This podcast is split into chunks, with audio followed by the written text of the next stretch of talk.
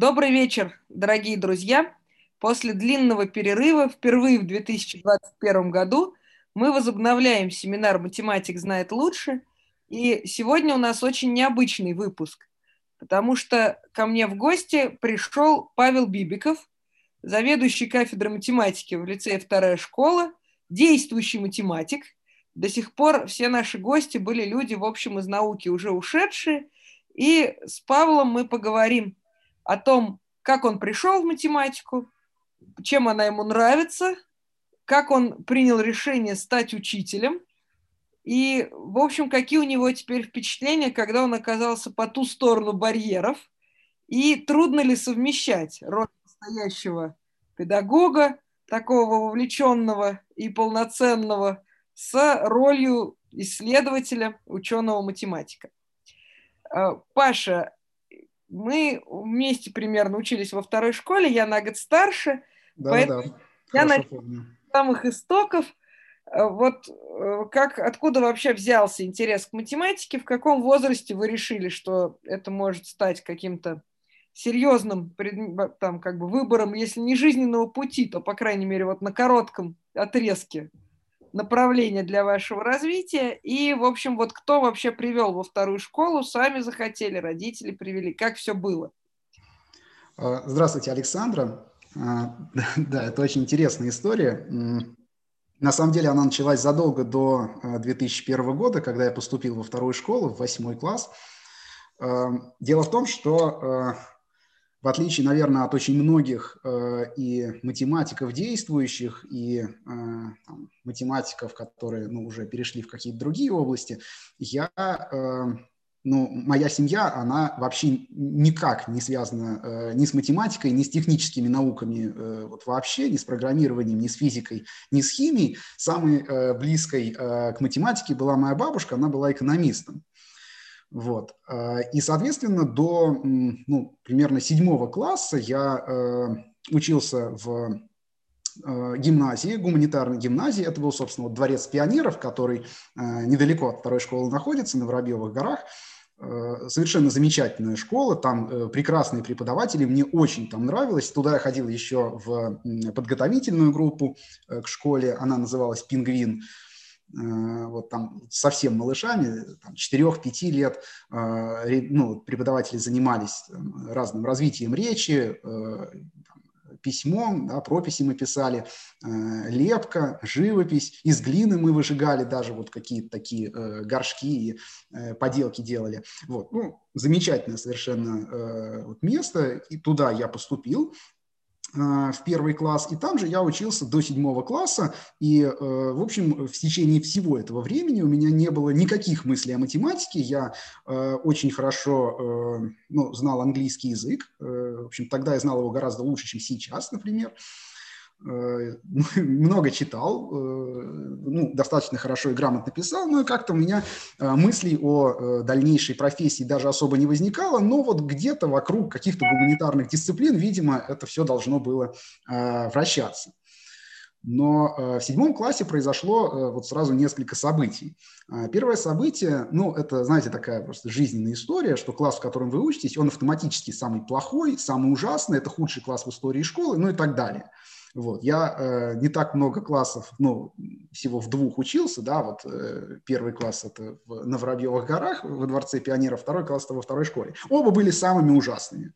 Вот. Но вот э, если говорить про тот класс, который на Воробьевых горах во Дворце пионеров, то там мы были, значит, настолько ужасными, что от нас ушла учитель математики.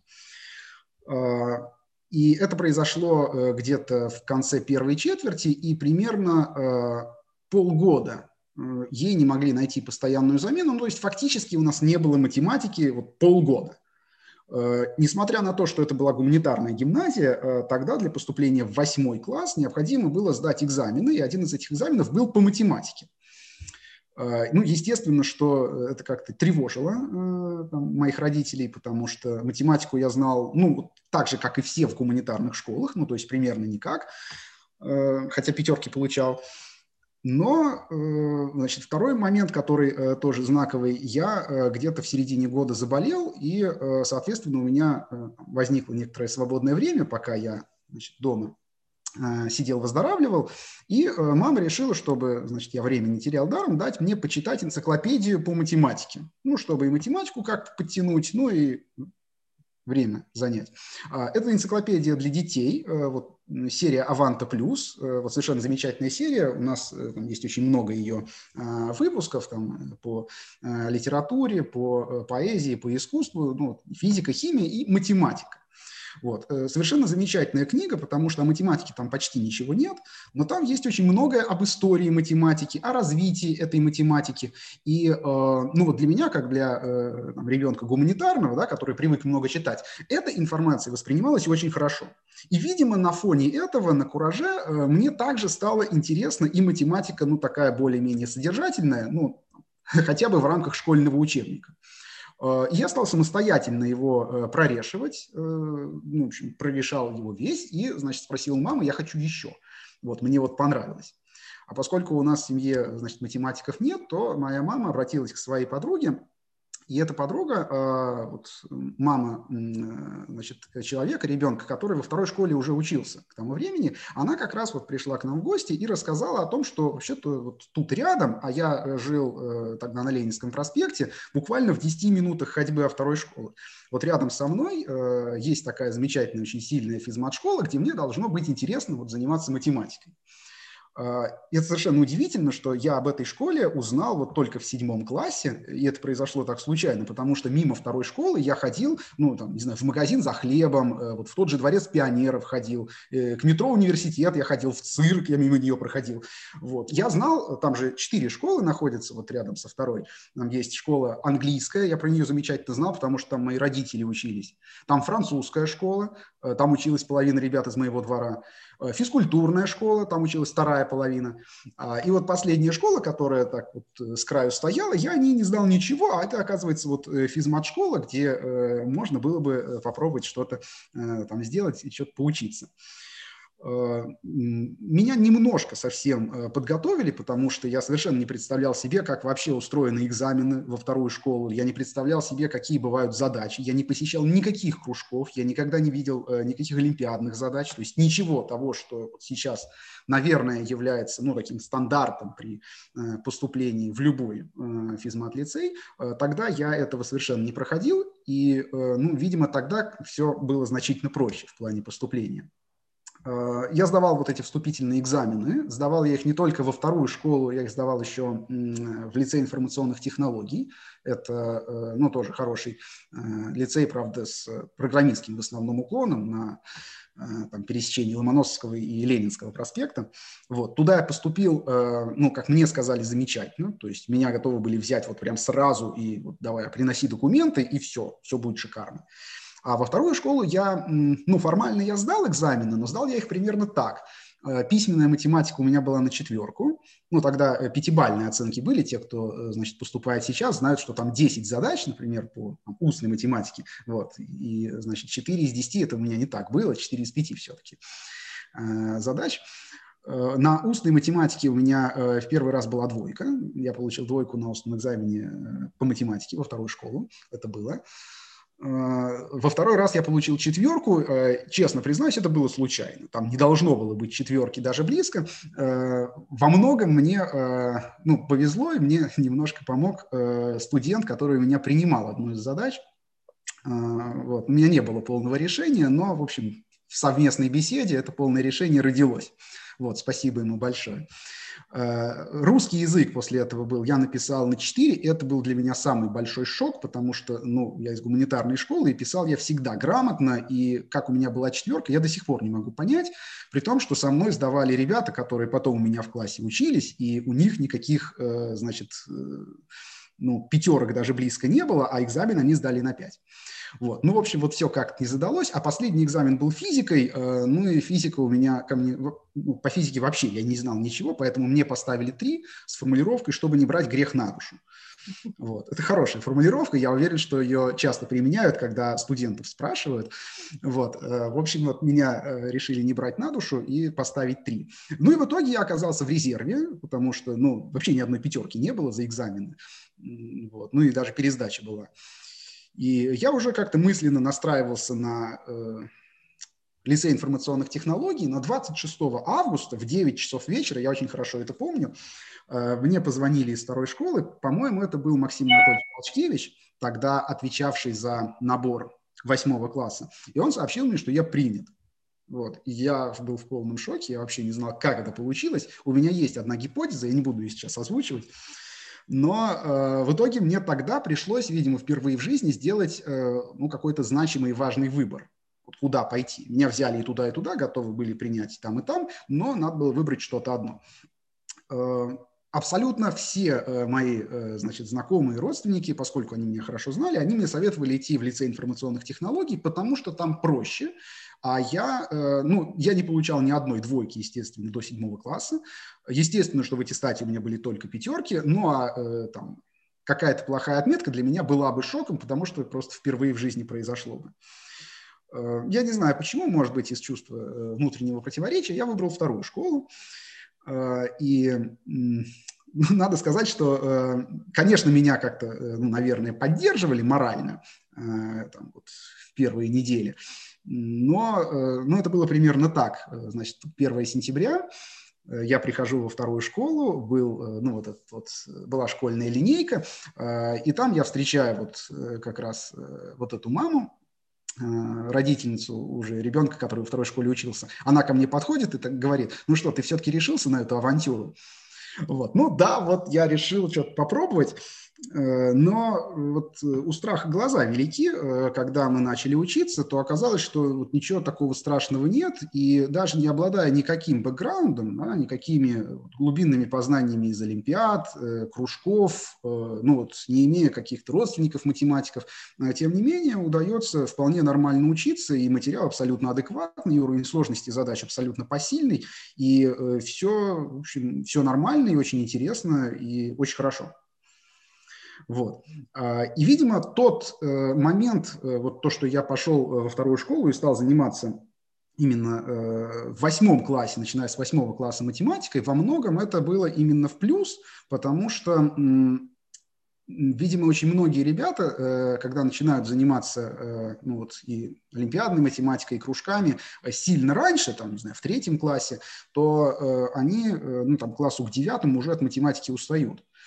И э, вот, иногда говорят про профессиональное выгорание математиков взрослых. Э, вот у школьников вроде бы это тоже бывает, когда вот где-то там, к девятому, к десятому классу внезапно понимаешь, что вообще-то лучше не математика, а там физика или программирование, или там химия даже с биологией. Есть и такие варианты. Вот. Ну и уже приходится как-то перестраиваться, а выпуск там, через два года, и надо как-то уже оперативно решать вопрос с поступлением. Вот. Для меня это э, не было никаким, вот, просто никаких вариантов для меня не было, потому что кроме математики тогда у меня не было ничего, никаких других интересов, и поэтому варианта, куда пойти после школы, у меня тоже не было. Вот. Ну, тогда, вы помните, э, это были, наверное, хорошие годы, когда э, не было э, проблемы вот этой мучительной выбора, да, есть э, сейчас и вышка, есть и МГУ, есть физтех, есть э, там в Питере э, питерские факультеты математики. Вот тогда был только Мехмат, да, и ничего больше. Поэтому нам с вами было легко, мы с вами пошли на Мехмат, просто больше не было возможности никуда пойти. Вот. Э, ну и вот таким образом э, я оказался на Мехмате и, э, собственно, дальше уже продолжал, ну вот, кстати, такую двойную жизнь, потому что, во-первых, я учился, ну, был студентом, ну и пытался что-то делать там в науке, начиная там со второго курса. А во-вторых, уже сразу после поступления я пришел, вернулся во вторую школу в качестве, ну, тогда ассистента, Э, и помогал вести уроки, э, ну и таким образом понемножку знакомился с, э, в том числе и вот этой профессией учителя. Как Я сегодня будет. хочу упор сделать, конечно, больше вот на педагогической вашей карьере, просто потому что, окей, математиков наши студенты видят вокруг себя в избытке, и тут как бы, ну, понятно, что примерно чем люди занимаются и почему они занимаются этим, это как бы можно опросить кучу народу, просто сейчас это труднее из-за того, что мы никак не вернемся в полный офлайн, но тем не менее там в столовой проинтервьюировать и получить полную выборку. А любая карьера, которая от этого ответвляется, это уже некоторая история, которая за ней стоит. И вот у меня такой вопрос. Я тоже училась в одном из классов, про который говорили, что это худший класс в истории второй школы. С достижениями из серии, когда, я помню, в 10 классе у нас пришел очередной учитель физики, он открыл дверь, и мы ему сразу с порога закричали «Здравствуйте, вы наш десятый!» Надо понимать... Ну... Это был еще не конец школы, но а, надо понимать, что это вот 10 класс, и набирают для нас в седьмом классе, соответственно, вот там за три полных года, это 1 сентября 10 класса, мы уже 9 человек спровадили. Ну, 8, один человек как бы к нам не имел это отношение. 8 человек мы проводили. И вот я тоже училась в таком классе, довольно экстремальном. После этого класса, вот лично мне, несмотря на то, что мне очень нравился мой класс, и там мои одноклассники, и с некоторыми из них я дружу до сих пор, в страшном сне мне не виделось войти в школьный класс в качестве учителя. У меня была реальная такая травма, даже не травма, а просто понимание, чем это может закончиться. Вот э, как удалось вам преодолеть вот этот вот experience свой в качестве ученика и решиться на то, что все-таки нет, вот хочу преподавать, хочу работать с детьми и подростками. Как вот это произошло? А, ну, если говорить о вашем классе, то я могу сказать, что 10, э, э, значит, учителей – это, ну, просто какой-то детский уровень, на самом деле, конечно, больше получалось иногда. Вот, но, э, во-первых, вот что касается такого ну, такого страха и такого опасения, да, вот просто основываясь на опыте своего собственного класса. Э, разумеется, и у вас, и у меня э, были преподаватели, которые, ну, не, не просто они с нами справлялись, но это у них не занимало никаких усилий, да, то есть это люди, они вызывали у нас уважение, э, желание там работать, учиться и трудиться, и там для поддержания дисциплины, нормального учебного процесса, они, в общем-то, и не прилагали особых усилий, то есть каким-то образом у них получалось формировать вот эту вот рабочую атмосферу, ну, так естественно, само собой. Да, вот Евгений Викторович, э, например, как один из э, примеров, ну, замечательный преподаватель истории. Вот у нас это был Константин Владимирович еще, вот он сейчас у нас в школе работает, учитель математики. Э, поэтому были не только негативные примеры, но и вот, например, если э, о математике говорить, то я как раз э, именно к Константину Владимировичу и пришел в качестве ассистента. Я его выпускник, я к нему пришел и помогал ему вести занятия в вновь набранных классах. Таких было, ну, сначала один, это был 2005 год набора, а потом в 2006 набрали еще один, уже восьмой класс. Э, ну, я могу сказать так, что вот эм, что ждет молодого учителя. Опять же, это ну, мой опыт и э, мой взгляд на жизнь, но я думаю, что примерно так происходит ну, почти со всеми э, преподавателями. Э, молодыми. Э, конечно, э, это стресс, это колоссальный стресс, когда вы входите в там, аудиторию, а особенно если вы пацан, вам 17 лет, и вам никто не объяснял, как это вообще выглядит. И хотя у меня был ну, достаточно большой опыт выступления на публике, потому что ну, тот же гуманитарный, та же гуманитарная гимназия, там часто были какие-то представления, спектакли, я в них, естественно, активно участвовал, хотя мне это и не нравилось. Вот. Но там уметь стоять перед э, зрителями и так, грамотно говорить и подавать материал интересно, ну, в общем, я всегда считал, что это э, у меня есть. Э, но понятно, что одним этим дело не ограничивается, и все получается далеко не так, как ты планируешь. Естественно, что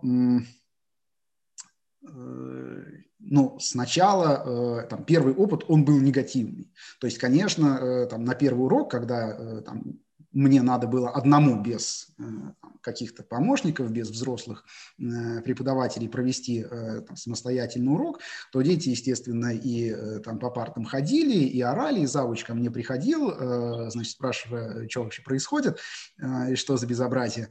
Да, это было, и это нормально. Ну, то есть это естественно. И, ну, глупо на это даже обижаться, то есть понятно, что там с теми ребятами, которые это делали, вот, мы, э, ну, там совершенно нормально сейчас общаемся, я их, правда, к сожалению, давно не видел, самый первый э, вот этот выпуск 2010 года, вот. Но когда мы встречались там 5 лет назад, 6 лет назад, вот, то ну, совершенно нормальные отношения. Да? Вот в 2010 году, когда э, я их выпускал, то все было уже совершенно нормально. Но э, поначалу все молодые преподаватели, я уверен, через это проходят. Вот это э, не то, что даже неприятие, а но когда вас не воспринимают всерьез, и э, здесь дело не в том, что вы какой-то не такой, а просто потому, что вы еще не сформировали о себе какое-то впечатление позитивное. Ну и вообще не формируете тот рабочий э, настрой, ту рабочую атмосферу, которую необходимо формировать учителю для того, чтобы процесс шел. Э, это надо пережить. Далеко не все люди готовы это э, терпеть, но ну, здесь, по-моему, как в жизни, не бьешься, не добьешься. То есть если вы не готовы ну, вот, э, с этим какое-то время пожить и подождать в том или ином виде, то э, ну, вряд ли и, э, значит, получится стать э, учителем в конечном счете. Вот. Но, с другой стороны, когда этот процесс заканчивается, вот, опять же, учитывая, что я ну, работал, ну, во-первых, все-таки не один, да, я был ассистентом, во-вторых, я работаю ну, не просто в самой обычной школе, а это лицей, э, серьезный физмат, там все-таки и дети тоже, ну, тоже не совсем уж э, с улицы, то э, наладить такие взаимоотношения, э, ну, получилось, ну, достаточно быстро – то есть понятно, что вот таких явно негативных э, примеров уроков, ну, были там, не знаю, 3, 4, 5. вот. Но впоследствии, там, когда мы съездили вместе в летнюю школу, когда э, там, я принял там, один зачет, когда я рассказал какую-то одну задачу, но потом вот да, это все пошло, и меня тоже стали воспринимать не как э, там, человека, который просто зашел на урок, из которого можно делать все, что угодно, а как учителя, который э, действительно формирует определенную атмосферу, и, э, с которой можно и нужно работать. Вот, поэтому э, вот с тех пор э, ну, каких-то серьезных проблем с дисциплиной, э, ну, слава богу, и не было. А вот у меня такой еще вопрос. Вот, да. ну, я преподаю в университете, но в университете Э, это преподавание сильно отличается от школьного во многих смыслах, начиная с того, что все-таки ты имеешь дело с более взрослыми людьми, и степень твоей ответственности, она в определенном смысле ниже. А ниже она прежде всего в таком плане, что, во-первых, отсутствуют компоненты или мало присутствует, скажем так, компонента взаимодействия с родителями. Ты взаимодействуешь только с теми, кто сидит в классе. В то время как в школе это как бы человек, а за ним еще сидит несколько по факту, и все они имеют право задавать тебе вопросы и оценивают твою работу в той или иной форме, даже не присутствуя на уроке. Вот это трудно или не очень? Эм, действительно, работа э, преподавателя в ВУЗе, она э, кардинально отличается от эм, работы преподавателя в школе, э, вот, но я всегда воспринимал работу преподавателя в ВУЗе как не то чтобы более трудную, но мне кажется просто действительно Э, ну, для меня было бы сложнее э, работать с ребятами старшими, и я это ну, для себя формулирую следующим образом. Вот такое кардинальное отличие вузовского образования от школьного, на мой взгляд, состоит в том, что э, вузовское образование добровольно. А вот если в школе, ну, вот у нас там записано и в законе, и в Конституции, что мы всем должны гарантировать школьное образование. Ну, там, среднее или неполное среднее, неважно. Вот, то есть мы обязаны научить. Да? Вот я как учитель школы, я обязан научить. А э, в ВУЗе э, ситуация другая. То есть там, если человек не хочет учиться, то ну и не надо. Да? Если человек не пришел к тебе на э, там, семинар или на лекцию, ну родителям ты тоже не позвонишь. Вот, и к декану их тоже звать как-то не принято, наверное. Вот, то есть здесь и рычагов воздействия меньше. Вот. Понятно, что это может быть ну, истолковано как в плюс, так и в минус, да, ну, не, не хочет, ну и не надо. Вот. Но, там, с другой стороны, все-таки, э, ну, для меня это и в том числе такой тоже личный вызов, да, смогу ли я научить э, даже того, кто вот, прям категорически этого не хочет. Но э, если говорить, например, о э, включении в преподавания еще и родителей. Э, да, к сожалению, э, сейчас бывают такие ситуации, когда э, нам приходится взаимодействовать еще и с родителями, и это взаимодействие, оно там, не столько нами инициировано, сколько самими родителями, которые иногда начинают говорить о том, как нам там, надо работать, как надо учить, ну и так далее. Здесь я э, скажу так, когда я э, ну, вот, начинал работать и э, когда начинал участвовать в таком мероприятии, как День открытых дверей, Это когда вот у нас в школе все учителя находятся ну, вот в отдельных кабинетах, а родители, которые значит, вот, ну, родители детей, которых мы учим, они этих учителей обходят и с каждым могут побеседовать для того, чтобы узнать там, те или иные проблемы, ну, то или иное впечатление. Вот, меня эти э, общения поначалу очень пугали. Ну, то есть вот как, да, ко мне придет человек, я его совершенно не знаю, он начнет мне задавать какие-то вопросы, а если я ему скажу правду, ну, в духе того, что там, какой-то мальчик, он совсем вот такой, Э, то, что, значит, как это будет истолковано, как это будет воспринято и так далее. Вот. Ну, опять же, э, довольно быстро э, оказалось, что не все так страшно, и подавляющее большинство родителей – это ну, совершенно нормальные, хорошие люди, и они с пониманием относятся и к наличию каких-то сложностей и там, проблем, и готовы адекватно выслушать те замечания, которые, возможно, имеются для того, чтобы образовательный процесс немножко улучшить.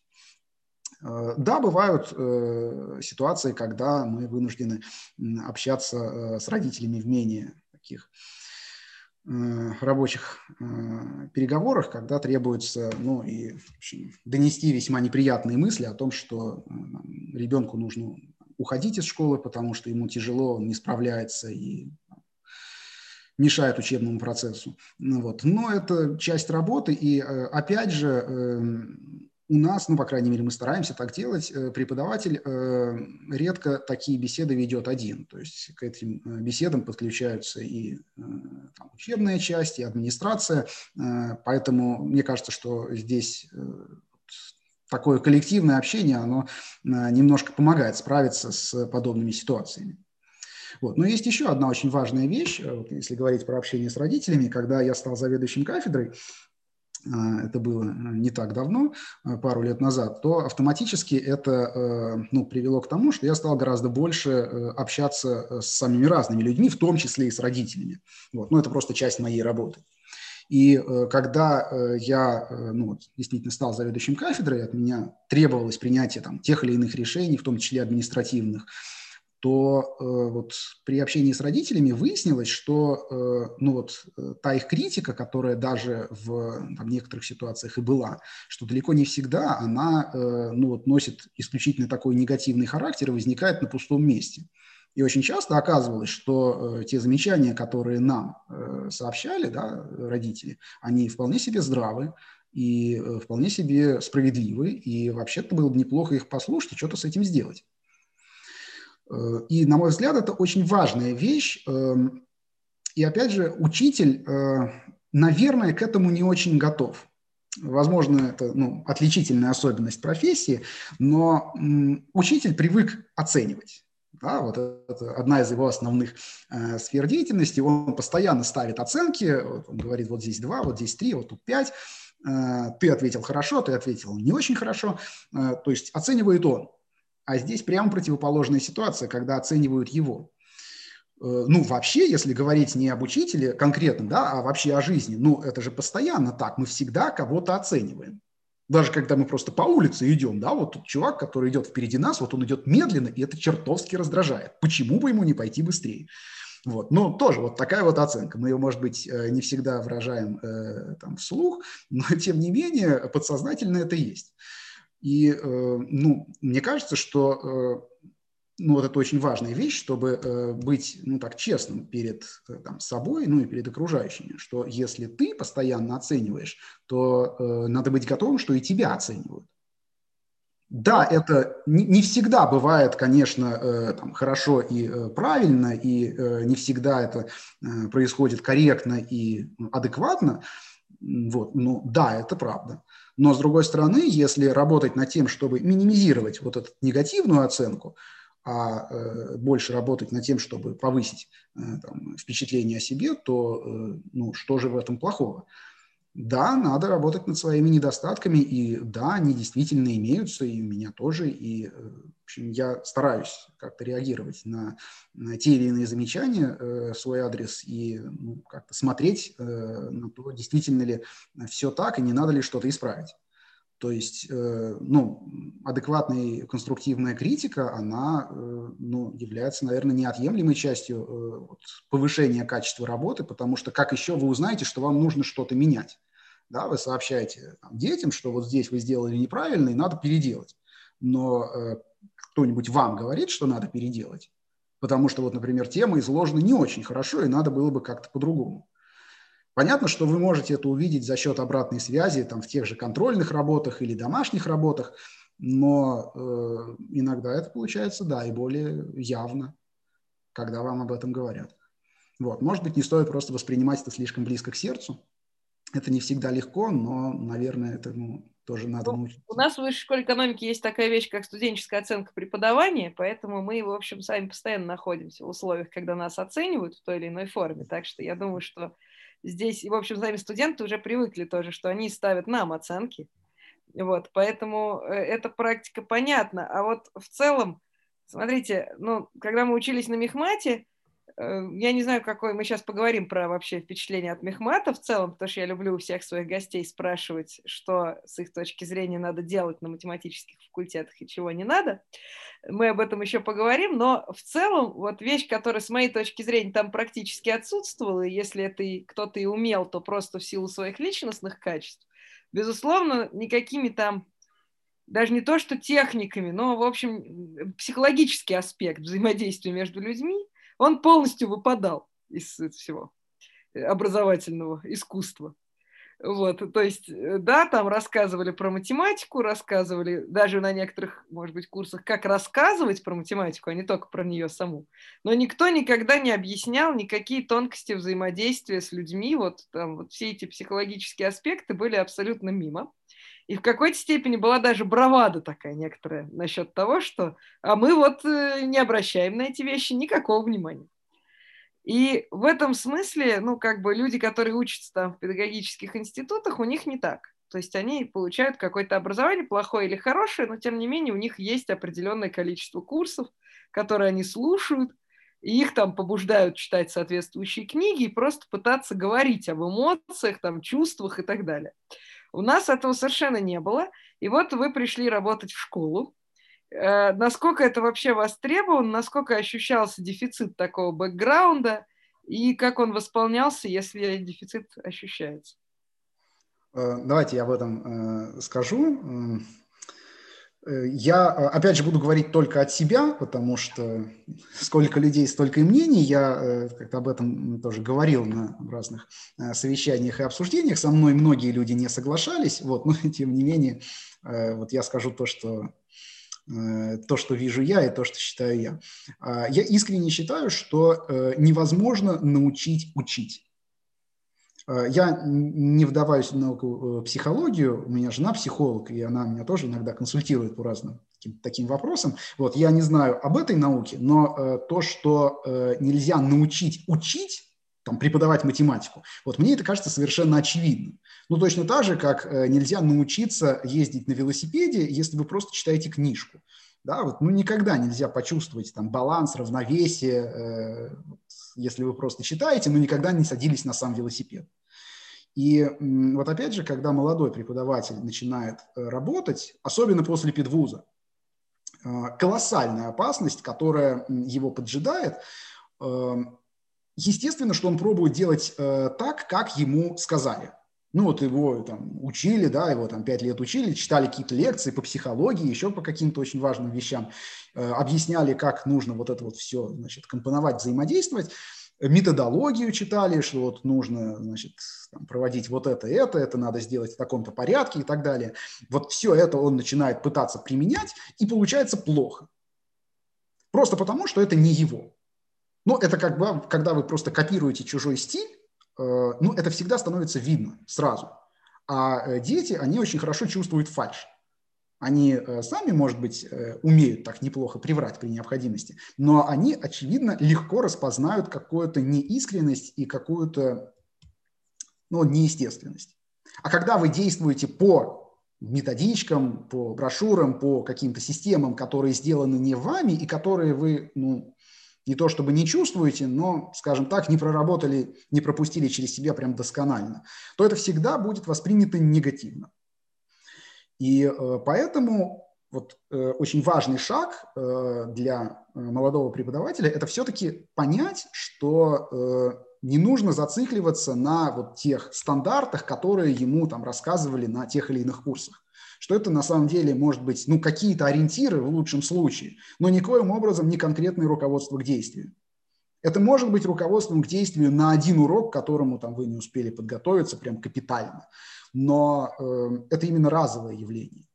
То есть э, в целом сама система, которую вы строите в результате своей работы, она должна быть лично вашей, она может использовать там тот или иной опыт, те или иные наработки, но, конечно, она должна быть сделана именно вами и э, должна вами хорошо чувствоваться.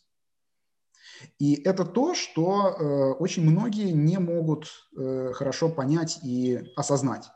Потому что ну, даже после того, как они выработали вроде бы удовлетворяющую их э, там, систему преподавания, вот, там, когда надо проверять домашние задания, когда надо давать контрольные работы, вот, вот все вот это, то дальше естественно, что каждый новый класс, э, он требует каких-то модификаций этой системы.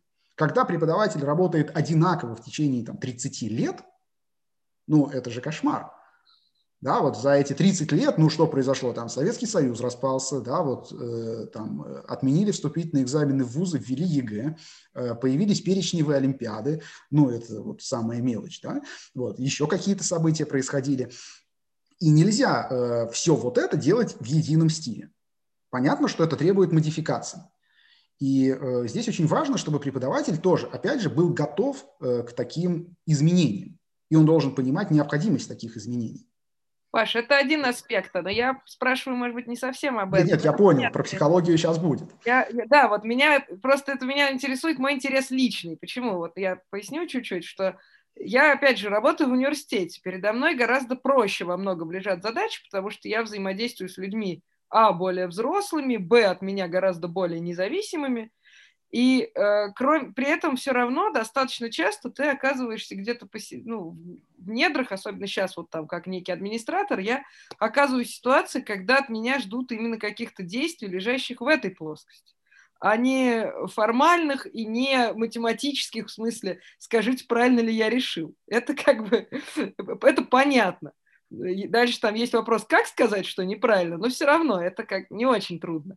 А вот э, как бы когда это выпадает именно в чисто психологическую сферу, как с этим справляешься, справляетесь вы в школе и вообще вот важно это или не важно с вашей точки зрения и как быть, если не знаешь, как быть, условно говоря. Э, да, вот, собственно, то, о чем я э, хотел сказать, это просто вот, опять же, черты молодого преподавателя, с которыми, ну, иногда надо э, как-то самостоятельно уметь справляться и модифицироваться при необходимости.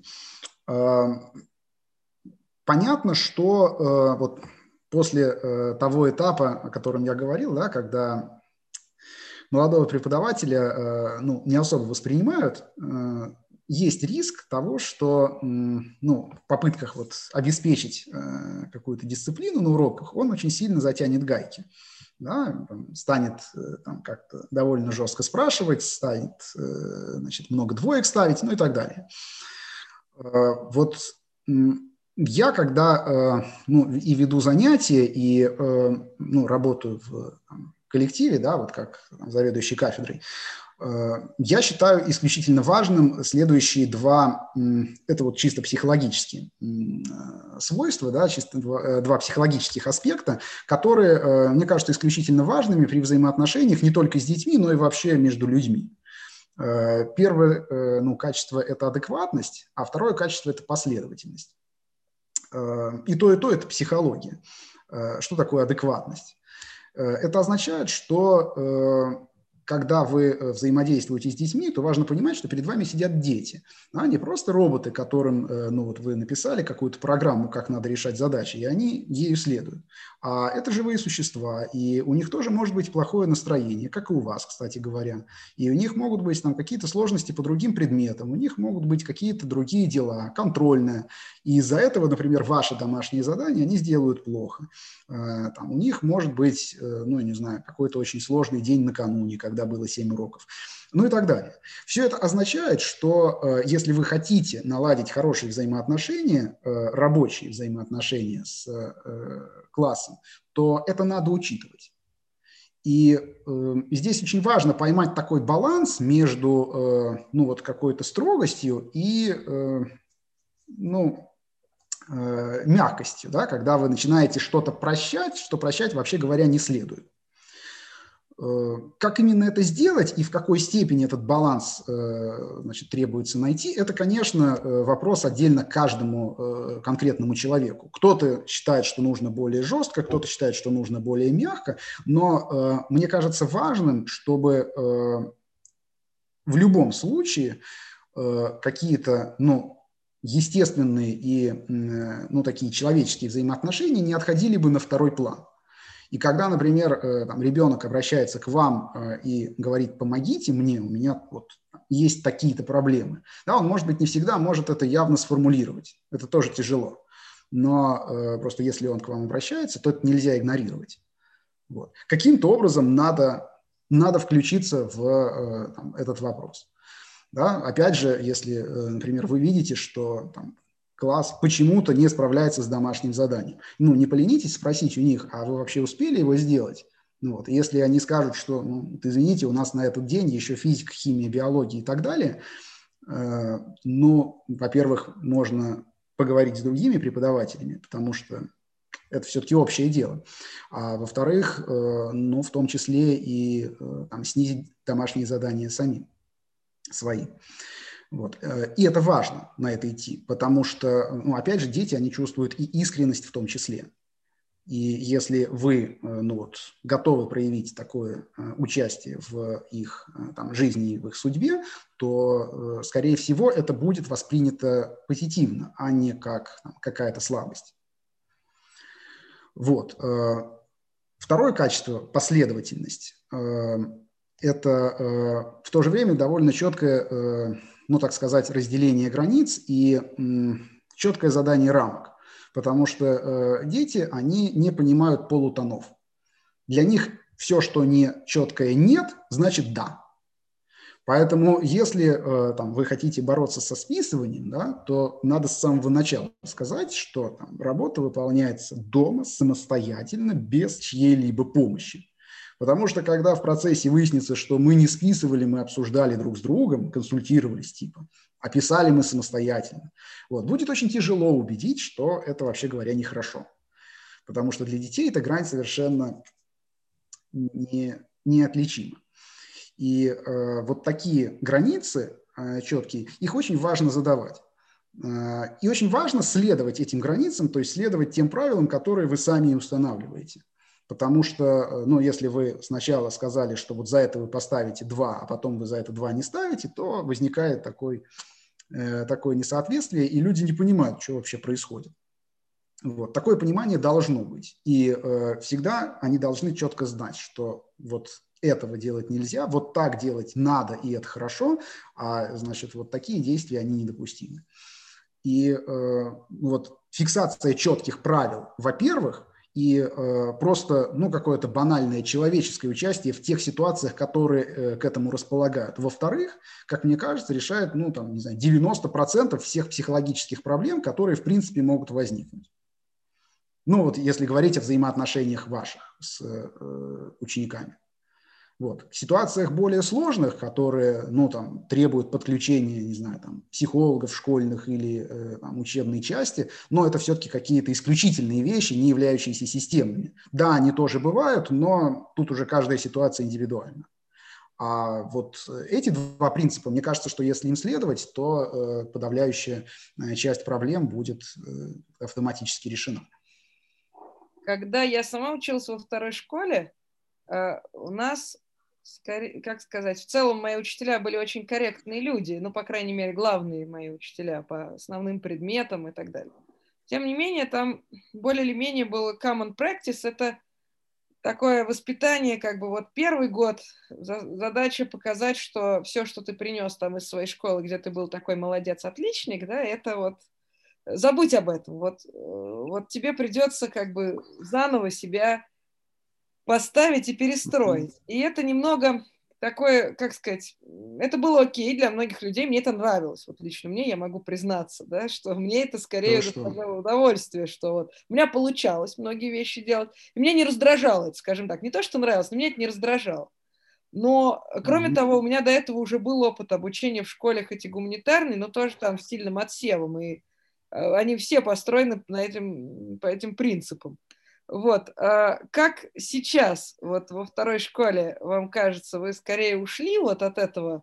Но ну, мне кажется, что это был более-менее общим не только во второй, а вообще во всех вот школах там математических, но это некое вот, как сказать, создание такого ощущения себя как части вот этой престижной там тусовки математ-школьников, но через то, что вначале вот да, тебя должны там несколько, ну, не хочется говорить унизить, потому что это не всегда было унижением, но так вот свергнуть тебя с пьедестала, на котором... снять корону, как это называют на физтехе. В замечательной школе.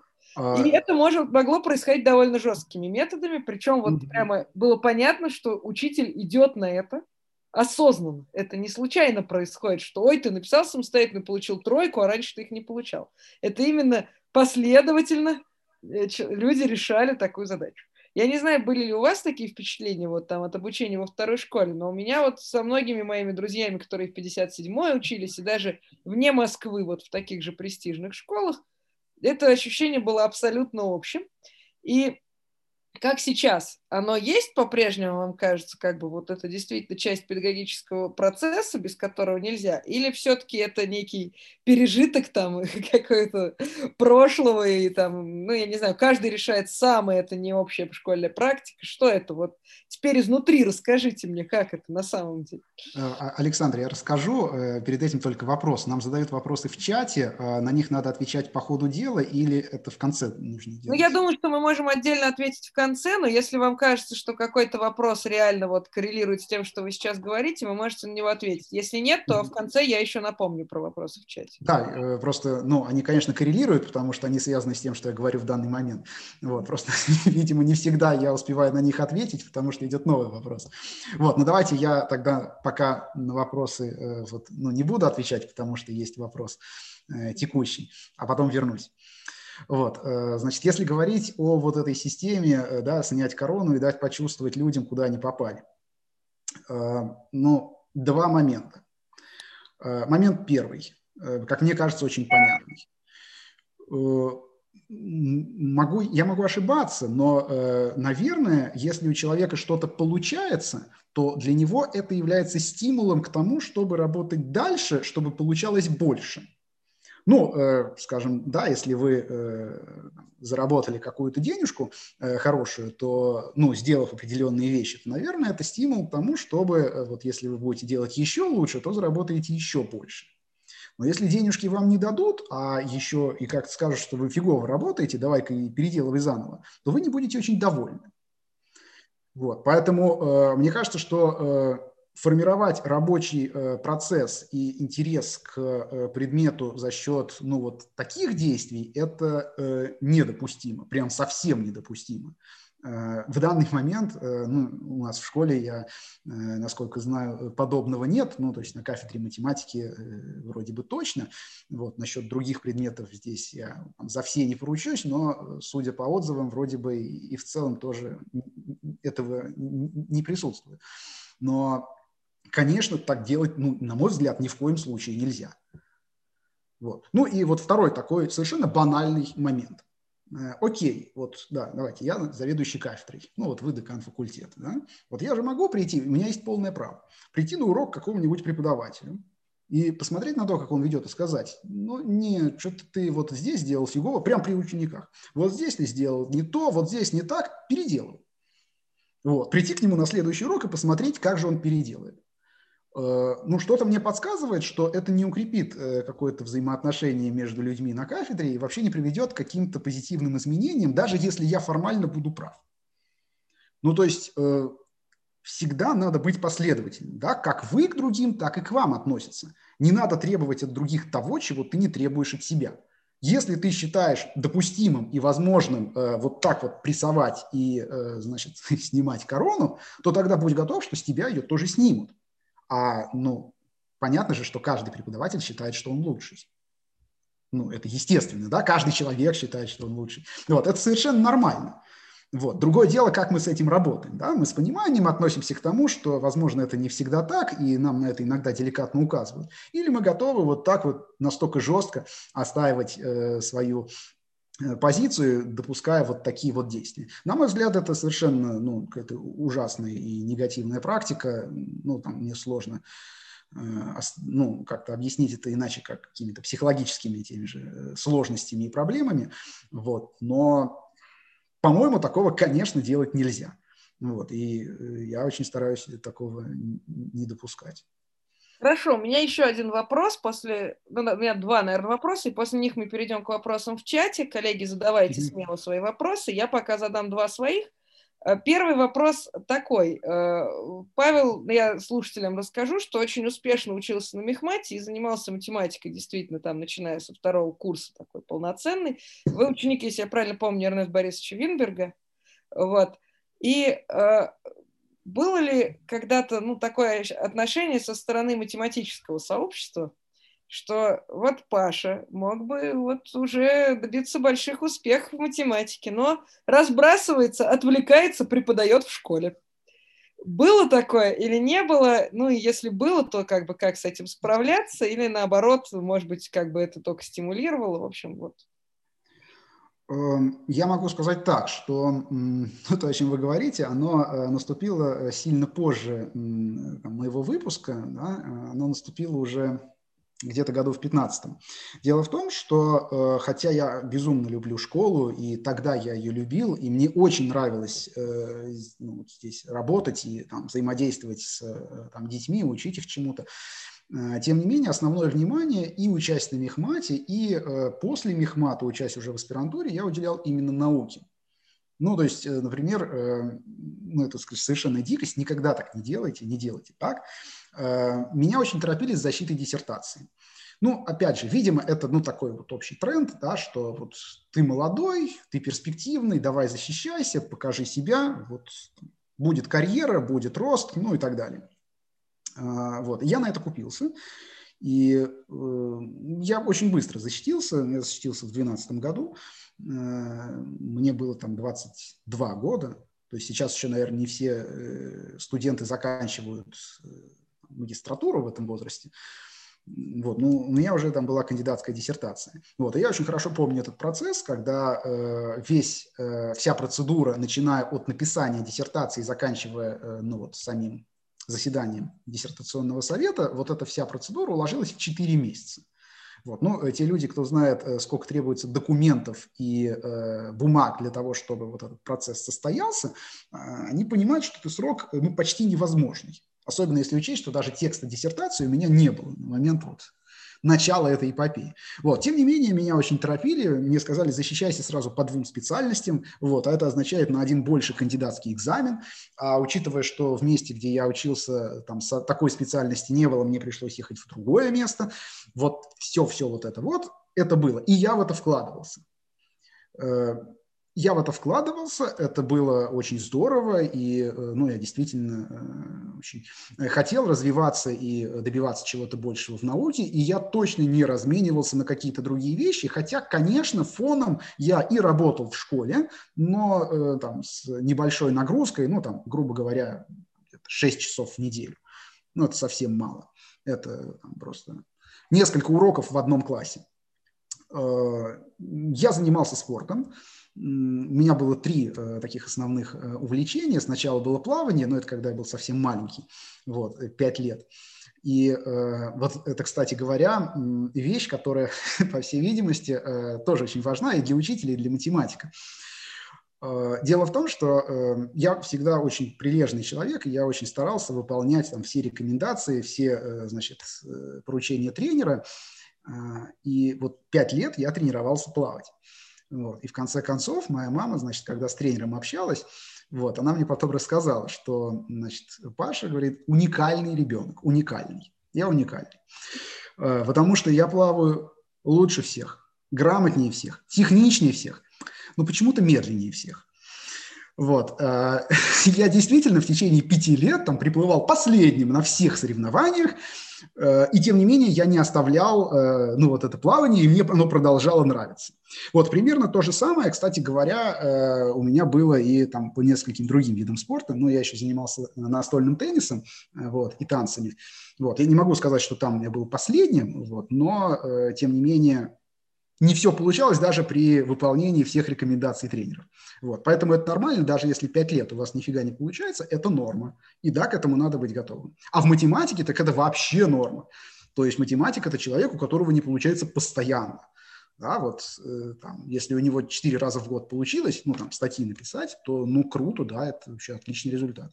И вот э, все это я прекрасно понимал, и э, я работал, я старался, и здесь у меня были какие-то, ну, там, серьезные результаты, какие-то продвижения, э, и, э, ну, вот такой перелом, он произошел в 2013 году, если можно, я не буду сейчас озвучивать причины конкретные, я могу их озвучить, но не хотелось бы. Э, после чего я э, ну, из науки не то чтобы ушел, но, скажем так, заметно к ней охладел. И после этого я перешел в школу на большую нагрузку и стал более активно работать там. Да, стал сначала и там, к ЕГЭ более активно готовить, потом ну, разные олимпиадные дела. И э, наука уже стал заниматься, ну, она была на вторых ролях. Я не сильно жалею об этом своем решении, я не считаю его неправильным, но да, э, мне разные люди говорили, Паш, ну что ты делаешь, ты губишь себя. Вот, ты мог бы сделать вот это, это, ну, там был вот этот вот момент, ну и фиг бы с ним, в конце концов, все в жизни бывает. Вот, я примерно так же сказал, ну и фиг с ним, только принял немного другое решение. Поэтому, э, ну, конечно, да, я слышал э, такие высказывания, что, ну, ты соберись, сосредоточься, и э, все у тебя будет, а, значит, ты размениваешься на какие-то разные дела. Э, ну, да, отчасти это правда, но с другой стороны, э, сейчас для того, чтобы, э, ну, знаете, мой выпускник э, так сказал, хорошее высказывание, для того, чтобы в современном мире э, устоять на месте, надо очень быстро бежать. Вот. Но это действительно так, и э, приходится заниматься самыми разными вещами для того, чтобы ну, вот, и поддерживать текущий уровень, и э, совершенствоваться в там, тех или иных областях. Поэтому э, ну, некоторые вещи, э, которыми я занимаюсь, да, они там, обусловлены какими-то внешними явлениями, но э, большинство из них это то, что, ну, без чего сейчас я работать и жить не могу. Поэтому, э, ну вот, когда надо там подсобраться, вот я прекрасно знаю, как это делается и что для этого нужно. А если э, там надо что-то, ну вот от чего-то прям капитально отказаться в пользу чего-то еще, вот, но на данный момент я к такому подвигу не готов. Вот. Ну и в науке я тоже стараюсь чего-то делать, э, ну и в школе тоже как-то активно работать. Задам традиционный вопрос. Это последний вопрос от меня. После Уже этого все. переходить к вопросу в чате. Вот. Э, вопрос от меня, собственно, я его задаю практически всем своим гостям, как Познер, который все время спрашивает, где и когда вы были наиболее счастливы. Значит, я задаю такой вопрос. Ну, вы учились на мехмате, в общем, мы учились там одновременно, поэтому, я думаю, мы говорим про один и тот же факультет во всех смыслах. Вот я теперь декан матфака, мне нужны советы про то вообще, чему стоит, не стоит учить на факультетах математики, исходя уже из своего вот опыта и тогдашнего студента, и теперь взрослого человека. Кроме того, как вы знаете, у нас есть дополнительные образовательные программы не только для чистых математиков, но и совместные с Центром педагогического мастерства. Поэтому ваши советы нам пригодятся вдвойне. Интересно послушать, посоветуйте нам что-нибудь, что мы должны бы делать, что, может быть, если вы про нас уже многие вещи знаете, я вот к вам тоже приходил про нас рассказывать, что мы делаем с вашей точки зрения хорошо, а что плохо и надо делать по-другому. Так что советуйте нам смело. Э, ну, довольно трудно э, мне советовать э, ну, таким большим организациям, потому что все-таки сложно, не находясь внутри этих организаций, понимать, там, к чему приведут эти советы. Вот, я могу, ну, так, для начала дать совершенно конкретный совет, вот, за который мне не будет совершенно стыдно, а который, мне кажется, будет очень полезен. Он будет полезен абсолютно всем. Моя э, искренняя позиция, мое искреннее убеждение заключается вот в чем. Э, понятно, что мы все хотим, чтобы э, нам было немного получше, да, чтобы вот стали нас получше учить, чтобы к нам стали получше относиться, чтобы вот мы сделали что-то полезное здесь, что-то полезное там. Так вот, совет такой. Если вы хотите, чтобы что-то изменилось, то начать надо с себя. Да, если вы, например, школьник, то э, не стоит думать, что э, поиграв всю ночь там в танке, э, вы на следующее утро напишите контрольную по математике хорошо. Вот, видимо, там, надо как-то изменить свой распорядок дня и немножко садаптироваться. Если вы готовитесь к экзамену э, там, в течение, я не знаю, одного часа в неделю, то, наверное, результат этого экзамена вас не сильно порадует. Вот. Если вы хотите затащить Олимпиаду и э, даже не смотрели варианты прошлых лет – прийти на Олимпиаду – неудачная идея, не делайте так, пожалуйста. Вот. Если э, подготовка к ЕГЭ э, – это интенсив за одну неделю до, то э, вряд ли вы поступите в нужный вам вуз и на нужный вам факультет. Э, если вы родитель, то помогите ребенку сбалансировать, э, ну, как-то там рабочее время и досуг. Да? Не вводить его на 20 кружков в неделю, потому что это там гармоничное развитие личности – это не, не самая удачная мысль.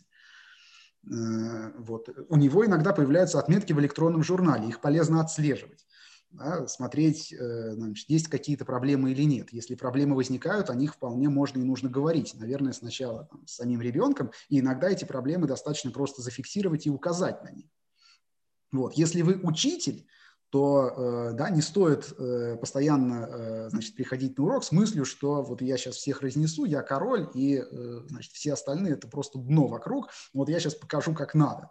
Да, помните, что ну, и вам тоже, с вас тоже могут что-то спросить. Да, я хорошо помню, как ну, не так давно был какой-то громкий скандал, когда учителей заставили или попросили, я не очень помню, сдать ЕГЭ по тому предмету, который они преподают причем вот, собственно, у 11 классов. Ну и результаты этого эксперимента, они были как-то не сильно впечатляющими. Но ну давайте сначала попробуем сделать так, чтобы вы пришли на этот ЕГЭ и не боялись бы его сдать, и затащили бы его, потому что он простой. Вот. А если получилось затащить ЕГЭ, то давайте попробуем дальше научиться решать перечневые олимпиады, потому что без них поступать там, на мехмат в вышку э, уже почти невозможно. А если получились Олимпиады, то давайте еще попробуем, там, я не знаю, какие-нибудь э, сайты хамовников и э, каких-нибудь олимпиадных кружков порешать, потому что это тоже круто, и это тоже э, ну, интересная вещь, которой можно и нужно учиться. Вот. Если вы студент, то э, ну, когда вы приходите на одну лекцию из 20, а, а потом значит, на экзамен, то не стоит ожидать, что экзамен пойдет хорошо, и э, значит, стипендия вам в следующем году гарантирована. Э, если вы пошли учиться э, там, куда-то, а потом э, параллельно с этим сразу пошли работать, то не стоит значит, так сильно думать о том, что у вас профессиональное выгорание, если ничего не получается. Конечно, не получается, потому что вы работаете существенно больше времени, чем тратите на науку. Вот. Если вы преподаватель вуза, то не стоит думать, что люди, которые к вам пришли, да, вчерашние школьники, они мгновенно освоят тонкости обучения э, в ну, вот таких совершенно новых условиях попутно выучив половину э, там, вузовской программы. Да, все-таки э, важно добиваться этого понимания и э, держать какую-то обратную связь. Но вот если говорить о конкретно ВУЗе, то основное, что мне кажется важно зафиксировать, это наличие обратной связи. Это то, что в ВУЗе, по-моему, отсутствует напрочь. Ну, то есть на Мехмате у меня это было очень слабо, и я уверен, что во многих вузах это тоже выглядит очень слабо. Э, идея э, э, спросить у группы, что не получилось в домашнем задании, это не самая удачная обратная связь. Вот, надо бы как-то по-другому. Вот. Понятно, что не принято собирать домашние задания в ВУЗе, но, по-моему, если это начать делать, то ничего плохого не произойдет. Вот, ну вроде я всем советы раздал, я не знаю, какие еще надо дать. Да, спасибо. Тогда вот у нас тут в чате есть вопросы. Да, я могу их просто сам и э, озвучить, Хорошо. и пролистать. Тогда выбирайте, в каком порядке. Да, да я просто по порядку их э, вот, пройду. Вот. Но спрашивают, что если ребенок э, изначально влюблен в математику и э, там живет наукой, как избежать выгорания э, старшим классом? Ну, э, у меня, в свою очередь, тоже вопрос, а зачем его избегать? То есть, э, ну хорошо, вот ребенок, например, увлекается каким-то направлением ну, в течение там, первых э, восьми лет школы, потом он осознает, что ему интересно что-то еще, но в этом нет ничего криминального. Даже если он, например, ну, осознает, что наука это не его, то, э, ну, ему там больше нравится какая-нибудь, не знаю, какие-то прикладные задачи, там, инженерные проблемы или э, какая-то техника, ну, нормально, замечательно, да, человек ищет себя. Э, очень странно пытаться, э, ну, вот попасть в яблочко, э, когда там ребенок еще в школу не пошел, то есть определить его дальнейший жизненный путь э, вот с самого начала. Понятно, что э, там, если говорить о каких-то сверхвысоких достижениях, ну, там, уровня сборной России, ну, по математике, например, то да, здесь подготовка обычно начинается еще до школы, ну, или хотя бы там в третьем классе. Но все же, если говорить о э, там, ребятах э, рангом пониже, то нет ничего плохого в том, чтобы какую-то область и направление сменить. И этого не надо бояться делать. Ну, то есть, например, для моих родителей вот э, был шоком э, тот факт, что я, э, значит, перешел там, в физмат-школу из гуманитарной дисциплины, а как же я буду, значит, если у нас в семье нет математиков, кто мне будет помогать и как вообще все будет? Да нормально все. Вот, я потом сестре там, помогал ЕГЭ сдавать по математике, ее тоже готовил. Вот, вроде ничего сдала. Вот. А, Павел, извините, а можно это автор вопроса? Да-да-да, Чуть-чуть конкретизировать. Mm-hmm. Здесь я, наверное, скорее имел в виду, можно ли выгореть, если ребенок ну, очень много занимается математикой, да? То есть э, ну, большую часть своего свободного времени уделяют. Можно ли от этого просто ну, дойти до уровня, когда от нее условно будет тошнить? Ну, можно, конечно, да. Точно так же, как и любой человек, когда там много чем-то занимается, ему может это надоесть. И это нормально. И мне кажется, что э, этой ситуации не надо как-то препятствовать. Да? Человек ищет себя. Ну, э, в конце концов, люди меняют работу, меняют специальность. И, э, ну, иногда это сопровождается какими-то там жизненными перестановками, перестройками. Но это, это нормально. Я не вижу в этом чего-то э, криминального. То есть, э, наоборот, вот мне кажется, что одна из важных задач школы – это э, сделать так, чтобы подобная перестройка для э, человека прошла бы как можно менее болезненно.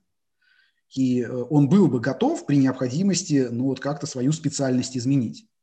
Ну, вот, например, у меня в группе училась девочка, она из параллельного класса была, мы вместе тоже заканчивали, она э, вот два года проучилась на мехмате, и э, третий, э, ну, на третий год она пошла не на третий курс, а перепоступила на медицинский факультет. Вот, сейчас она дипломированный врач, и она очень довольна.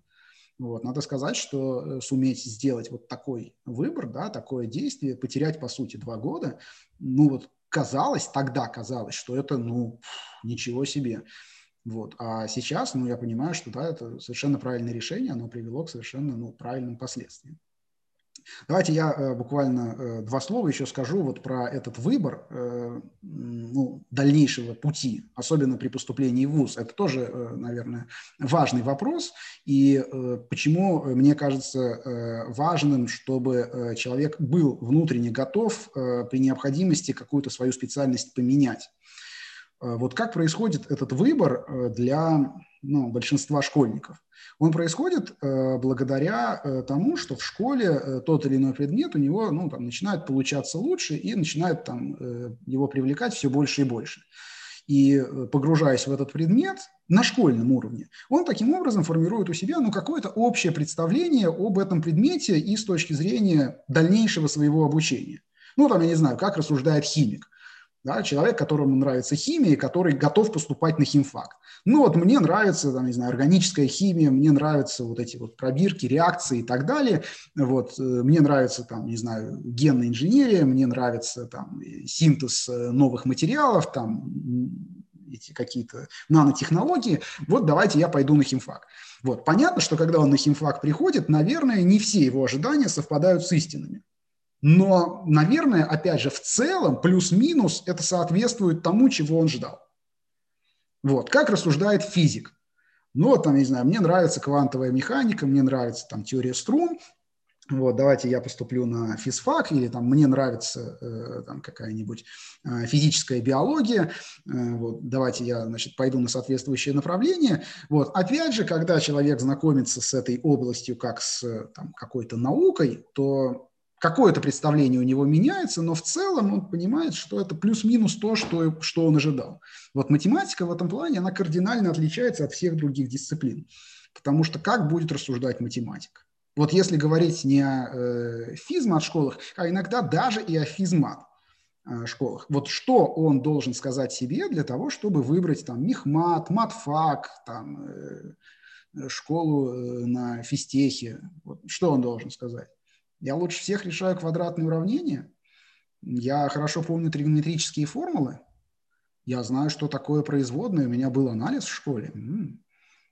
Э, математика э, современная, ну и даже вот та, которая фундаментальная проходится в ВУЗе на первых курсах, она кардинально отличается по э, своему характеру, по своему содержанию, по своей сути от той математики, которая есть в школе. Вот этот тезис «забудьте все, чему вас учили», он э, вот к математике, вот к этому переходу от школы к вузу, он применим вот как нигде. Действительно, связи, ну, почти никакой. И очень часто бывает так, что м, люди, которые хорошо занимались математикой в школе, поступив в ВУЗ и познакомившись с математикой такой, ну, настоящей, э, понимают, что вообще-то они обманулись в своих ожиданиях, они выбрали не то. И э, надо иметь определенное мужество для того, чтобы э, в этом признаться себе. Вот. Ну и, соответственно, принять какое-то решение да, или перейти на какой-то другой факультет или другую специальность, или, э, там, я не знаю, закончить э, там, бакалавриат и пойти в магистратуру куда-то еще, но, в общем, какие-то действия предпринять. Вот. Это очень непросто, но, тем не менее, э, важно. Э, в других дисциплинах иначе, ну, повторюсь, что мне кажется, э, представление, ну вот хотя бы э, вот такое общее идеологическое о предмете, э, которое есть в школе и в ВУЗе, э, по другим предметам оно гораздо меньше отличается, чем в математике. Но это вот на мой э, взгляд и вкус. В математике, ну вот просто это категорическое отличие, вот, прям, прям точно. И попытки, э, на мой взгляд, абсолютно неудачные. Э, рассказать школьникам о математике взрослой, э, заставив их изучать анализ в школе – вот. Это, ну, во-первых, слабая попытка, а во-вторых, не очень хорошая не очень хороший э, способ показать, что же такое высшая математика. Вот. Поэтому, э, если говорить о такой смене э, дисциплин, то э, это вещь, к которой надо быть готовым. И далеко не всегда вот, там, четкая фиксация значит, дальнейшего пути в школе, она перенесется и в ВУЗ. А, давайте я тогда продолжу э, с вопросами. Значит, добавка к вопросу, видимо, от э, Александры. Э, каким учителям ближе я? К тем, которые, с которыми можно что-то обсудить, или те, кто держит строгую дистанцию? Ну, я, я скажу, что применительно к такой характеристике я принадлежу и к тем, и к другим.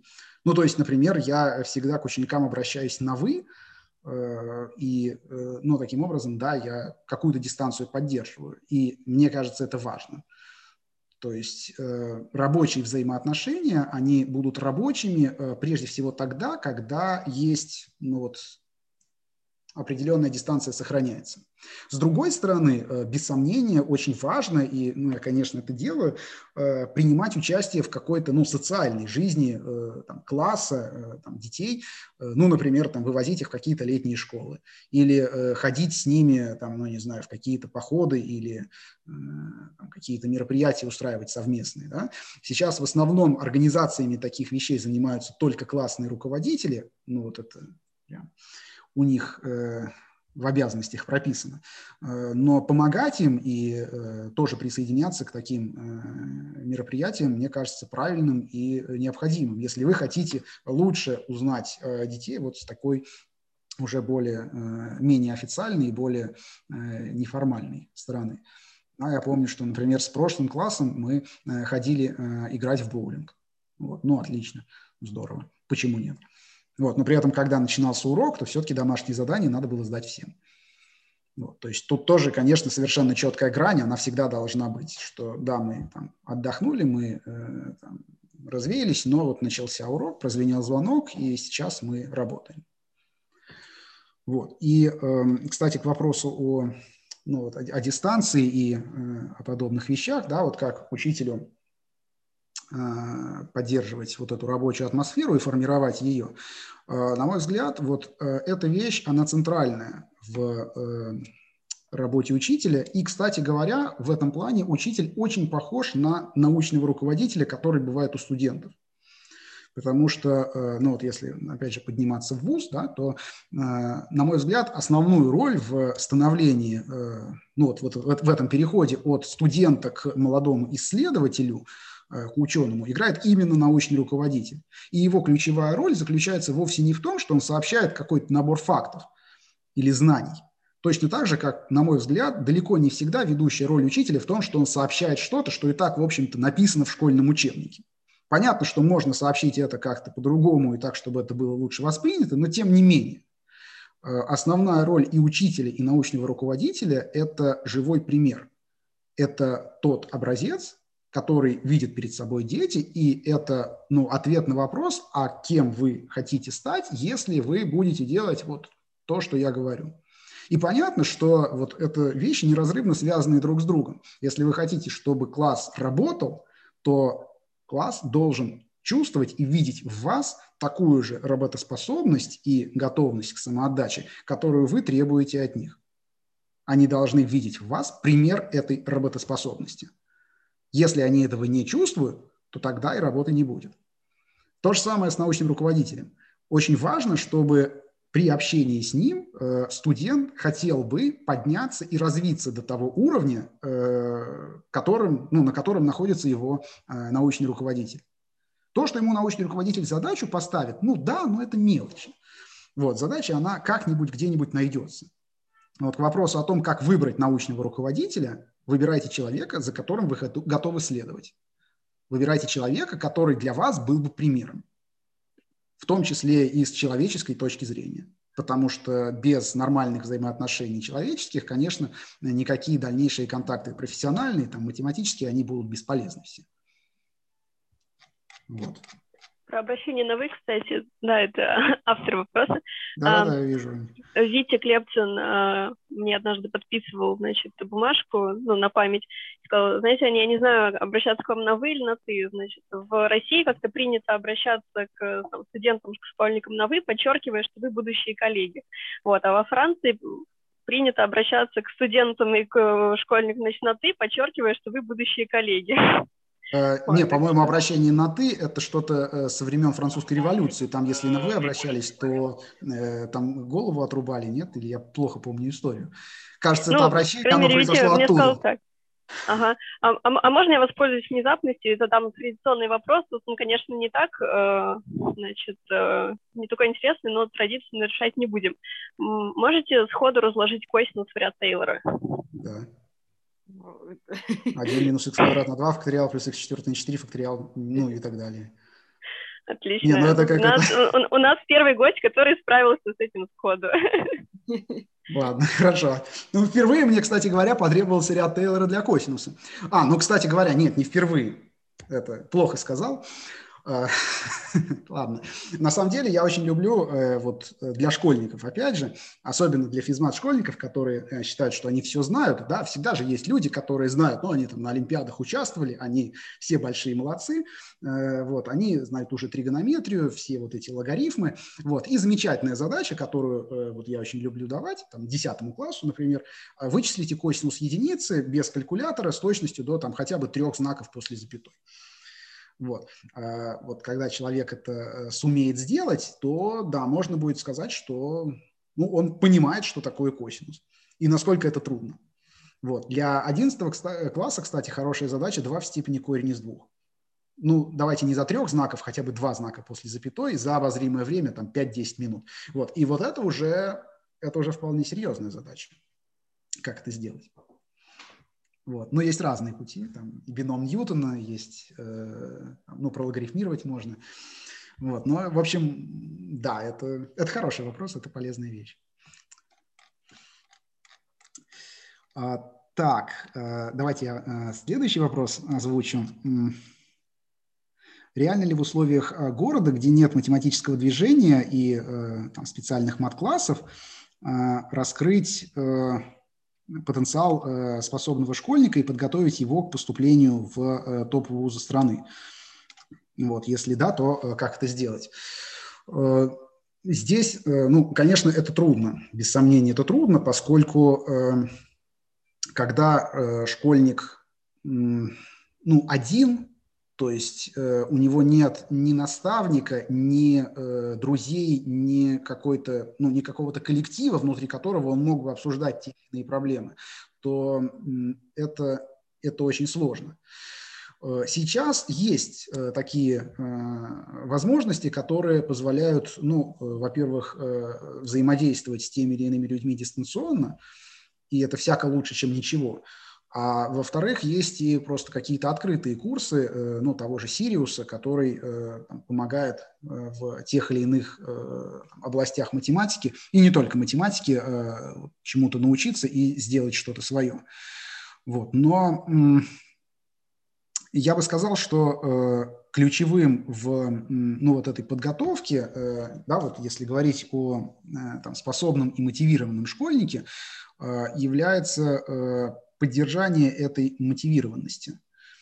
То есть э, человек, который готов работать, э, даже при отсутствии какого-то э, ну, стартового уровня, высокого или каких-то ну, серьезных, ну, там, тех же преподавателей или кружков, если он грамотно работает и э, может э, заниматься и осваивать материал, воспринимать его самостоятельно, то э, вполне возможно он добьется даже больших успехов, чем человек, который входит в кружок, но при этом занимается абы как.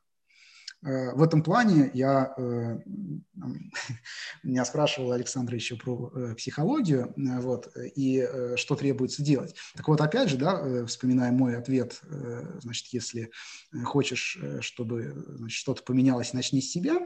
Вот, конечно, когда я ну, вот, стал и заведующим кафедрой, и до этого еще, когда готовил каких-то школьников к Олимпиадам, я читал довольно много книг и по психологии, и по там, организации организации, ну, вот какого-то взаимодействия в каких-то а, деловых кругах. Вот. И э, там есть очень много э, полезных вещей вот в таких книжках, э, которые, э, ну вот, мне кажется, если их э, озвучить и э, если им следовать, то это довольно важная вещь и довольно важные моменты.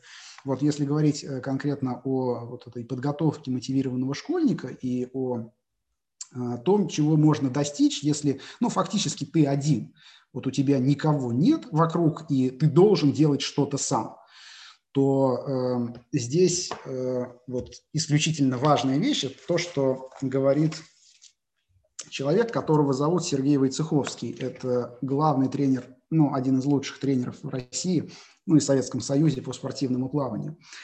Э, это сохранение постоянной концентрации. Э, что такое концентрация? Ну, вот здесь дается такое определение. Это длительное, в идеале постоянное и предельное внимание э, ко всем аспектам жизнедеятельности, в том числе и прежде всего к доминирующей проблеме э, в своей основной деятельности. Ну, то есть, если вы постоянно сосредоточены на достижении той или иной цели, ну, например, на там, подготовке к там, тем или иным экзаменам или к, тем, к тем или иным олимпиадам, то э, вот эта постоянная концентрация – это исключительно важное явление. И здесь, э, вот опять же возвращаясь к тому, о чем Александра говорила, про снятие короны, э, вещь, которую, как мне кажется, надо выложить золотом э, на э, значит, входе в любую э, физмат-школу, вот, и перед тем, как э, значит, учитель зайдет на урок, он обязательно должен про себя ее проговаривать. Э, значит, Сергей Войцеховский э, лучший тренер Советского Союза по спортивному плаванию. Эм, стопроцентная концентрация подчиняет все системы организма, и двигательную, и эмоциональную, и систему саморегуляции. Такое состояние личности, состояние абсолютной концентрации, обеспечивает нужные и состояние организма, и его деятельность. Многие тренеры, а я в скобочках э, заменяю учителя, идут по ошибочному пути, они пытаются сконцентрировать личность работой и огромными нагрузками, потому что не знают, как воспитать концентрацию личности. И в результате получается чаще всего работа на износ, точнее на вынос. Я подписываюсь под каждым словом. А, очень часто можно прочитать там, в воспоминаниях тех или иных людей о домашних заданиях, которые им задавали, да, с первой страницы по там, 50-ю, все номера, вот, или там сделайте все пункты с буквы А по букву мягкий знак, вот, э, очень интересно, вот, давайте вот еще разочек, вот это все записывается, да, вот это, э, эту фразу перекрутите в голове, вот, она чертовски верная.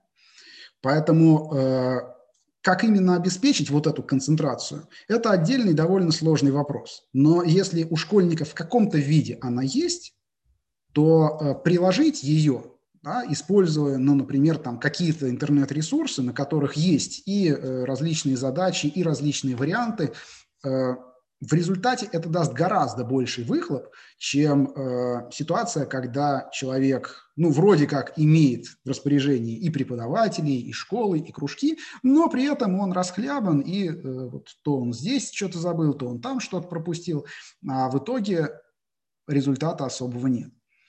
Вот, к вопросу, э, как добиться вот такой концентрации.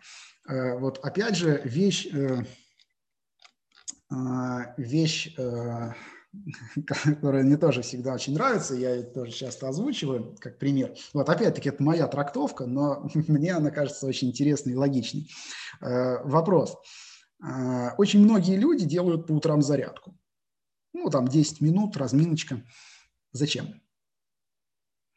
Ну, я надеюсь, э, ну, точнее, я уверен, что э, вряд ли э, там эти люди, ну, если им особенно там 20-40 лет, вряд ли они думают, что вот эта 10-минутная разбинка избавит их там от каких-то проблем в старости, когда им будет 80.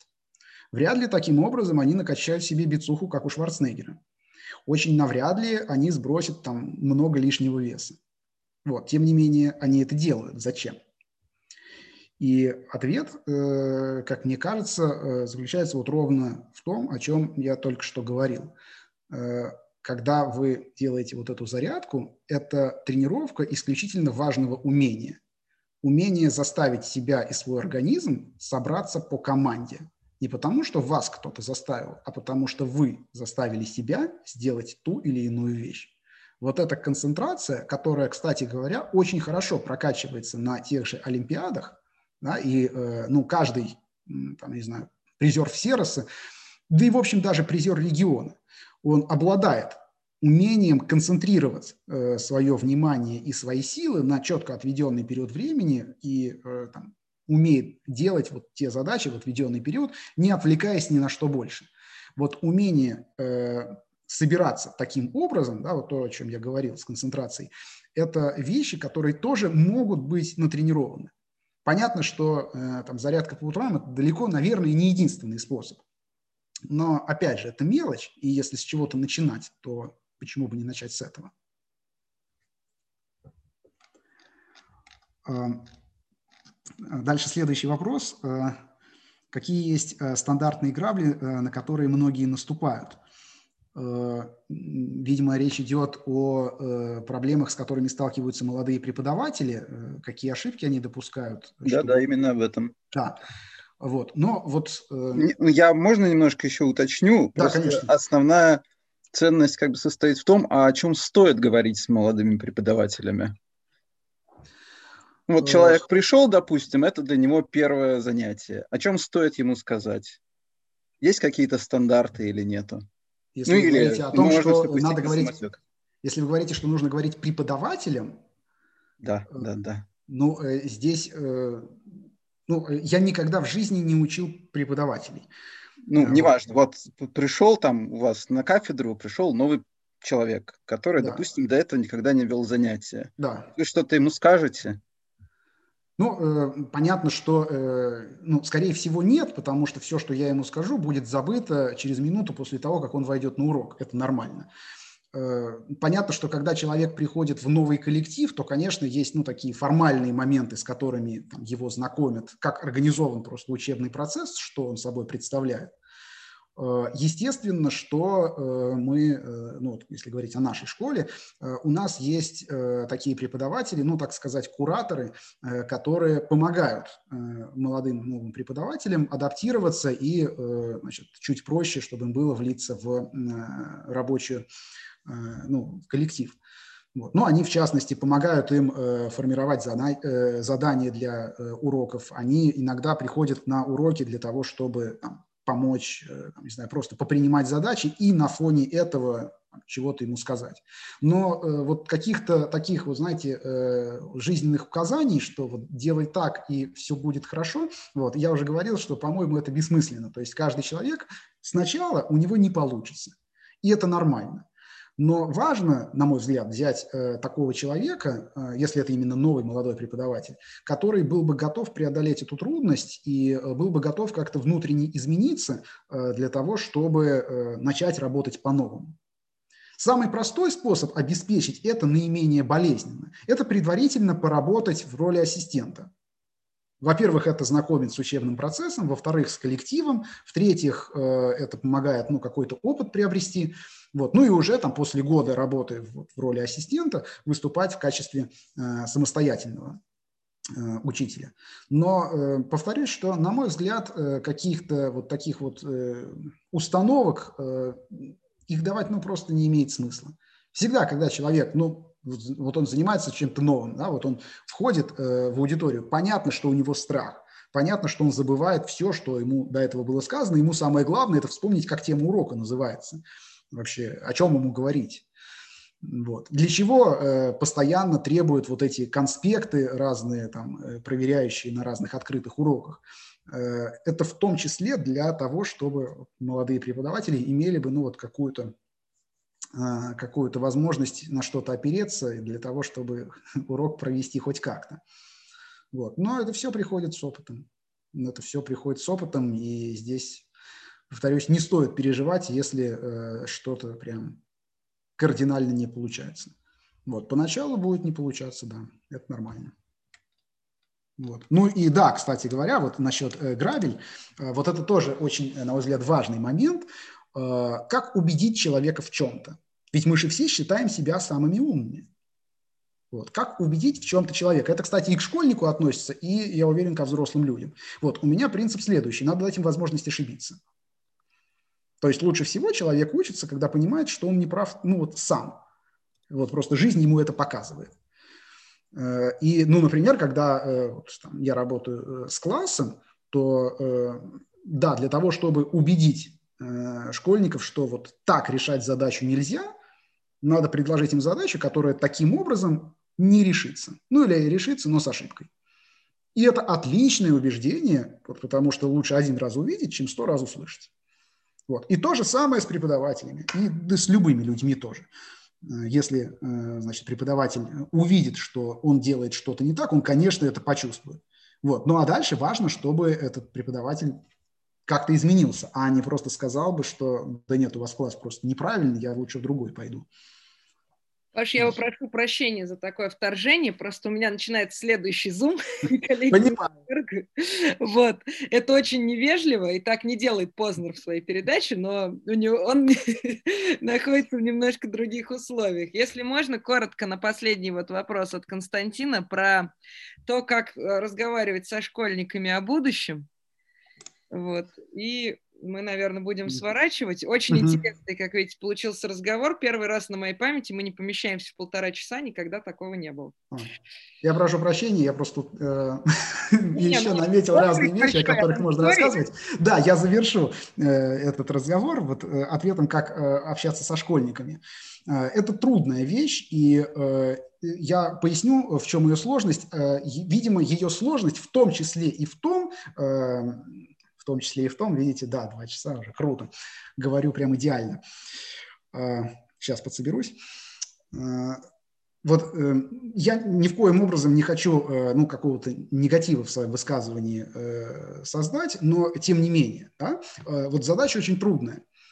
Школьный учитель должен создать у школьника, у ребенка представление о математике, при том, что подавляющее большинство школьных учителей математиками не является. Ну, просто так есть. Да, это люди, которые э, в науке не работают. Это не негатив какой-то, да, это просто констатация факта. Э, на мой взгляд, сделать это, э, ну вот, э, если э, вы не математик, безумно тяжело. И э, один из возможных выходов в этой ситуации – это предложить почитать книжки.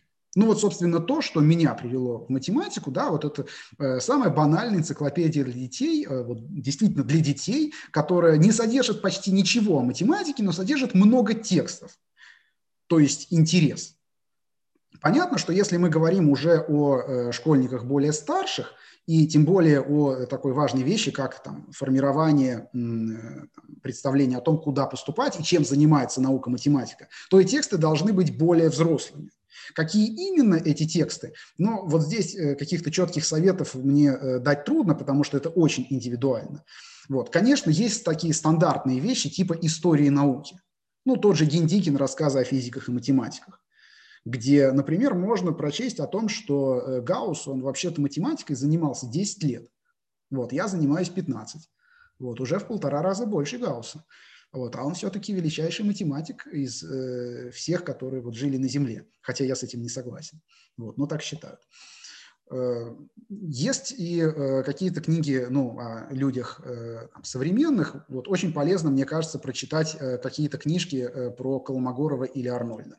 Ну вот есть э, такая книга «Арнольд. Избранная 60», где помимо ну, вот каких-то математических открытий еще и описываются просто разные жизненные пути вот этого человека, который, на мой взгляд, как раз и является величайшим математиком в истории, э, Владимир Игоревич Арнольд. Вот. Э, наверное, э, есть и какие-то другие э, варианты, но вот эти вещи, наверное, будет лучше, если каждый сначала пропустит через себя сам и выберет то, что для школьника, по его мнению, подойдет. Вот. Поэтому вот здесь я бы дал такой совет – почитать книжки.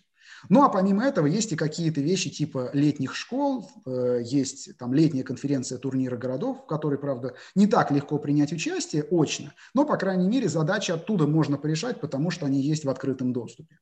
Вот. Есть видеолекции от э, там, крупных ученых с той же Московской математической олимпиады, с э, той же школы «Современная математика».